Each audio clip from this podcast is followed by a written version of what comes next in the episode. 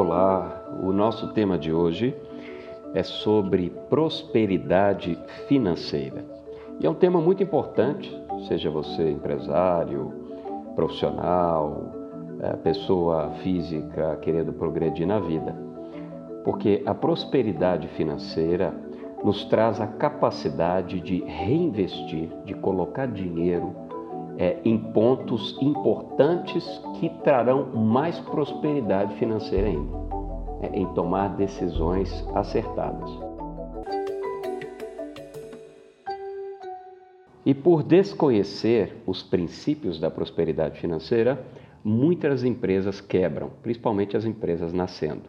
E esse é o principal motivo de quebra das pequenas empresas. Porque a empresa prospera no caixa e a empresa quebra no caixa. Você pode ter um marketing lindo, você pode ter uma ideia linda, você pode se achar um, uma pessoa extraordinária. Mas se você não conseguir traduzir isso em prosperidade financeira e, e, eventualmente em prosperidade econômica, depois eu vou explicar a diferença entre um e outro.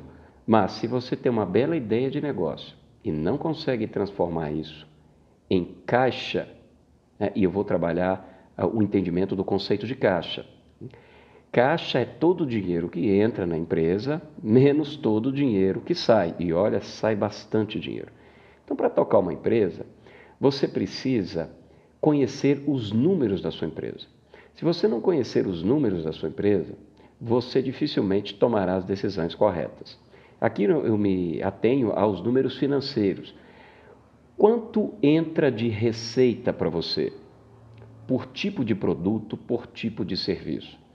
Outra coisa importante: será que o que você fatura, o que você coloca na nota fiscal, está sendo pago em dia? Porque se o seu dinheiro não entra na data certa, você pode estar correndo risco de estar pedindo dinheiro a banco para fechar o seu caixa no curto prazo e, com isso, pagando juros para o banco. E isso, evidentemente, não é bom para o seu negócio. Então, conhecer, saber o quanto de dinheiro vem de cada produto, de cada serviço, muitas vezes até de cada mercado, porque se você vende para o Brasil inteiro, o quanto de receita, o quanto de dinheiro vem do estado de São Paulo, da capital São Paulo, do interior de São Paulo, do estado do Rio de Janeiro, da capital Rio de Janeiro, do interior do Rio de Janeiro. Então, conhecer muito bem qual é a entrada de recursos na sua empresa e se esses recursos estão entrando nas datas certas. Outro item que você precisa saber e acompanhar é o quanto de imposto você está pagando, porque imposto é dinheiro que sai da sua empresa.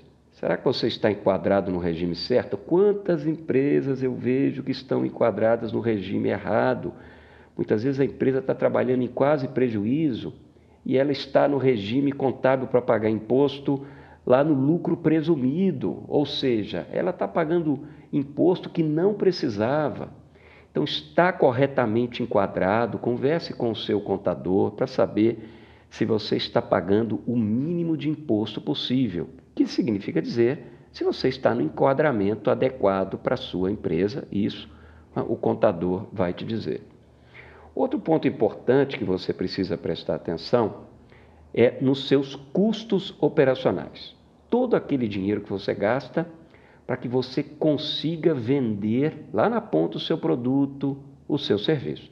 É o custo da sua operação. Então, vou dar um exemplo para ficar claro. Se você tem uma fábrica, os seus custos operacionais são aqueles custos diretamente que você usa para o seu produto ser feito naquela fábrica. Então, se você faz uma roupa, se você vende uma roupa, calça, camisa, short, enfim, são os tecidos, todo o maquinário, tudo que você usa como matéria-prima, como insumo, as máquinas e equipamentos, a água que você usa na fábrica, toda a energia que você usa na fábrica para permitir que aquele produto seja feito. Então, esses são os seus custos operacionais, suas matérias-primas, as pessoas que estão é, diretamente ligadas à sua produção operacional. Separe isso, considere como custo operacional as pessoas que estão diretamente ali na sua produção, voltadas para a produção, Por exemplo, se você é um escritório de advogados, todos os advogados que estão numa unidade de resultado ali, por exemplo, de, do setor tributário, todos aqueles advogados colocam um custo operacional diretamente voltado ao provimento do seu serviço que estão atuando na ponta. Outra coisa que você vai precisar levantar com relação aos seus custos operacionais é a energia usada para esse fim, os aluguéis e condomínios que você paga diretamente para a operação, os veículos que você usa diretamente para a operação, a assistência técnica que você usa diretamente na operação. Então, entenda muito bem os seus custos operacionais e separe-os por tipo de produto ou tipo de serviço. Porque aí você vai saber se aquela receita que está entrando daquele determinado produto ou serviço está sendo suficiente para pagar esses custos operacionais específicos daquele produto, daquele serviço. Outro item que você precisa acompanhar são suas despesas administrativas, despesas gerais, despesas com vendas e marketing. Então, toda saída de dinheiro, todo desembolso que tem a finalidade de administrar a empresa, de prover as vendas, as equipes, as suas atividades de marketing, marketing digital, posicionamento, campanhas, aluguéis e condomínios da administração, telecomunicações, energias, tudo da administração, é, marketing, vendas e despesas gerais. Internet, material de escritório, material de limpeza, viagens da administração, toda a parte de ações né, de relacionamento com clientes, como parte integrante do seu processo de vendas organizado, coloque nas suas despesas administrativas com marketing e vendas, para você saber se está no nível adequado, né, no nível satisfatório para a sua empresa. Outra parte que você precisa controlar muito bem são suas dívidas. E dívida boa é dívida para investimento, ou seja, dinheiro que você pegou emprestado, mas que vai trazer mais dinheiro para a sua empresa. E essas dívidas de investimento é tudo aquilo que alavanca as suas receitas. Então, máquinas e equipamentos voltados é para você produzir mais. Quando você faz algum esforço efetivo para aumentar a sua visibilidade que vai trazer maiores clientes potenciais que você vai fazer conversão. Quando você faz treinamentos para capacitar suas equipes, quando você melhora a tecnologia, quando você investe em consultorias especializadas para te direcionar o negócio. Então, são todos os investimentos. Eu estou me atendo aqui aos investimentos no sentido sempre empresarial e não no sentido contábil. As apropriações contábeis são diferentes. O meu enfoque aqui, estou falando empresarialmente. Né? Então, quando você aumenta a sua capacidade para tomar decisões, quando você treina gente, quando você aumenta a sua infraestrutura de tecnologia, suas máquinas e equipamentos, quando você aumenta a força da sua reputação, isso tudo é catalisador, é fermento que vai trazer receitas futuras. Logo, são dívidas boas quando você financia todas essas estruturas. A dívida ruim é a dívida de curto prazo, é a dívida para tapar buraco. É a dívida que você faz muitas vezes ali para capital de giro. Não, não, você não conseguiu girar o dia a dia, pagar as contas, as questões normais da empresa. Essa é uma dívida muito ruim, porque significa que você está tapando buraco, significa que você está enriquecendo o seu credor e a sua operação, o seu negócio não está gerando dinheiro suficiente para pagar as suas obrigações. Fique muito atento a esse tipo de dívida, porque muitas empresas quebram porque começam a fazer muita dívida de curto prazo e com juros que muitas vezes não conseguem pagar. Então ela trabalha para pagar credor, né? no final das contas. Quando ela mede todo o dinheiro que entrou, todo o dinheiro que saiu para pagar imposto, todo o dinheiro que saiu para pagar o custo da operação, todo o dinheiro que saiu para pagar despesas administrativas, despesas gerais com marketing e vendas, todo o dinheiro que saiu para pagar dívidas de curto e de longo prazo, dívidas para tapar buraco na operação, dívidas para trazer mais dinheiro no futuro, que são as dívidas de investimento. Essas sim são boas e você consegue fazer uma condição especial. Quando ela coloca isso tudo na planilha, muitas vezes está faltando dinheiro. E muitas vezes esse empresário não consegue remunerar bem nem ele mesmo e nem as pessoas que estão com ele. Lembre sempre, a empresa prospera no caixa e a empresa quebra no caixa. E outro conceito muito importante é ser bem conservador nos seus gastos. Né? Na dúvida, sempre diga não. e é o contrário do que as pessoas fazem. Se o resultado não está claro para você quando alguém te pede dinheiro, negue, porque você vai comprometer o seu fluxo de caixa. O resultado em termos de retorno para a empresa, seja no curto, no médio ou no longo prazo, daquele dinheiro que é solicitado, precisa estar claro. Se você vai investir mil reais, precisa ser em algo que vai retornar para a empresa esses mesmos mil reais, mais X%, por exemplo, 50%. Então você vai ter ali um retorno que pague esses mil reais e ainda sobra 500 reais. Esse é um bom cálculo, é o ROI, é o retorno do investimento. É, até para tomar dinheiro emprestado, porque dinheiro é um insumo, dinheiro é mais um estímulo ao negócio. Então, o, o, o dinheiro que você pega, os juros que você paga por esse empréstimo, ele tem que ser capaz de ser pago com aquela bonança, com aquela prosperidade que você vai gerar. Exemplo, você pegou 10 mil reais emprestado do banco para fazer um investimento, né, que é a dívida boa, que é a dívida de investimento, porque ela melhora a sua posição futura em receita. Evidentemente, você tem que ter gente competente, tecnologia competente, gestão profissional para fazer esses investimentos se transformarem em resultado. Mas esse dinheiro, quando retornar para você, tem que ser capaz de pagar aquela parcela mensal ali do seu empréstimo. Vamos dizer que você pegou 10 mil para pagar de 10 vezes, de 10 parcelas, mais uns juros de 1% ao mês. Então, esses mil e poucos reais que você vai pagar, é, esses mil, cento e poucos reais que você vai pagar, porque tem algumas outras tarifas, seguro, etc. e tal, é, ele precisa ser pago por essa riqueza que esse investimento vai proporcionar. Então, você pegou dinheiro emprestado e paga uma parcela ali de R$ 1.100 todo mês. Você precisa, em algum momento, gerar uma receita de mais de 1.100, porque aí você vai conseguir pagar parte desse montante da dívida que você fez lá, que são os mil reais, que é o 10 mil de 10 vezes, e pagar os juros, por exemplo, de 100 reais. Então, 1.100 reais, o dinheiro que volta precisa ser capaz de pagar isso para você, e evidentemente ainda sobrar. Então, se entrar 1.500, você paga essa parcela de 1.100 e ainda sobra 400 reais. Esse é o ROI, é o retorno do investimento. Comece a ser muito exigente na análise do dinheiro que você autoriza para a sua empresa. Tenha o controle de tudo. São as duas áreas que fazem o sucesso da empresa. A área de vendas, que provoca entrada de dinheiro, evidentemente apoiada né, pelo marketing, com todo um trabalho de, de inteligência, de estratégia. E a outra área, a área de administrativo financeira, é, um traz dinheiro, o outro administra o dinheiro para fazer lucro.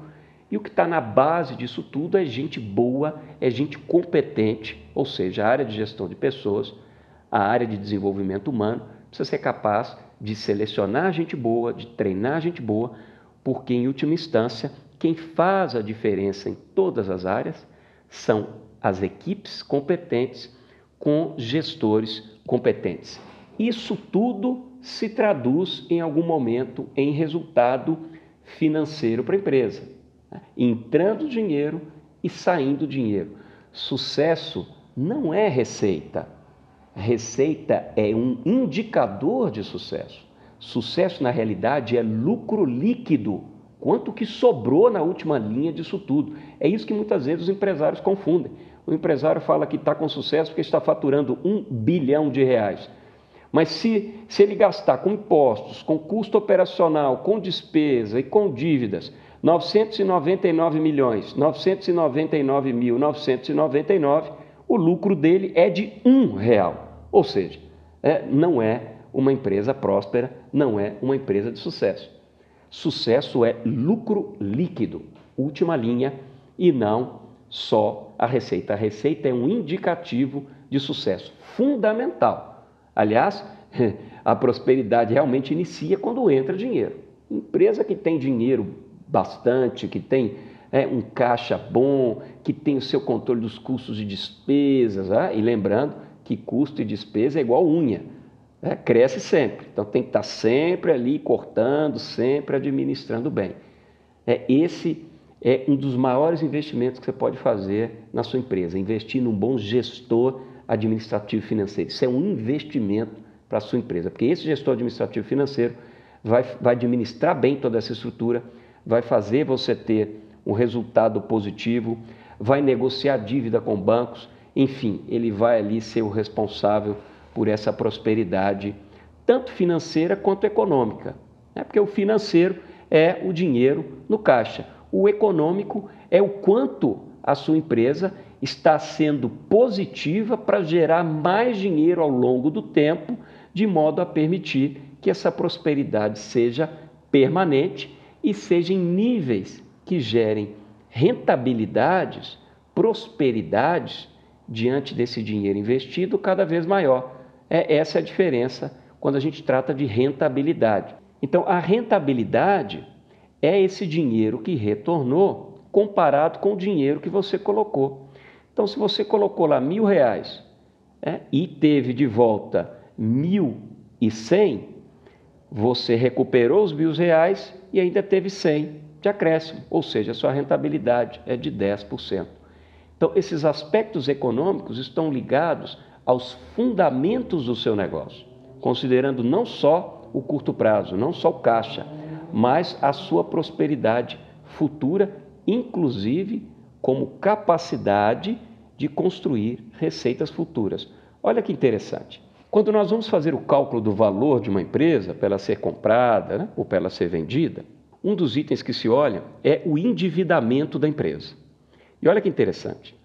Se esse endividamento da empresa estiver direcionado para investimentos, o preço da empresa aumenta mesmo ela tendo dívida. Porque quando você vai calcular o preço de uma empresa, uma metodologia mais usual, você projeta os resultados futuros da empresa e depois você traz a valor presente usando uma taxa de desconto. Mas quando você tem dívida, olha só, acompanha o raciocínio, quando você tem dívida que aumenta os seus resultados futuros, esses resultados futuros serão mais que suficientes para pagar essa dívida e ainda sobra dinheiro. Por isso que o fluxo de caixa fica maior para o futuro. E aí, quando você traz a valor presente, o valor da empresa aumenta. Olha que interessante. As empresas que têm dívida de investimento, né, voltado para construir receita no futuro, valem mais do que as empresas que não têm dívida. Isso é muito interessante é o efeito do investimento trazendo prosperidade futura. Fique atento a esses indicadores né? e a dica que eu quero te dar aqui para você operacionalizar no meu site carloscacheta.com.br tem uma parte que você consegue fazer um download de ferramentas de gestão. E essa ferramenta se chama DRE Gerencial. É um, uma planilha Excel com vários controles é, de fluxos, de entrada de dinheiro, de saída de dinheiro, de dívida, bem completa é, e fácil de entender. Você pode entrar lá, fazer um download e implementar todas essas orientações. Lembre sempre: a empresa quebra no caixa e a empresa prospera no caixa. A empresa que conhece seus números consegue decidir de forma adequada. A empresa que decide com base no ROI, que é o retorno sobre o investimento, olhando o, o retorno positivo financeiro daquilo que ela vai gastar, desembolsar como investimento, é que seja no médio, no curto ou no longo prazo, as pessoas que decidem com base nesse retorno do investimento, as empresas prosperam mais. E uma gestão financeira conservadora também coloca as empresas em níveis melhores de prosperidade e de longevidade. São empresas que duram mais. Fique atento a esses pontos que você terá bastante sucesso no seu negócio. Um grande abraço, muita saúde, coragem, trabalho e paz. Até mais. Um abraço.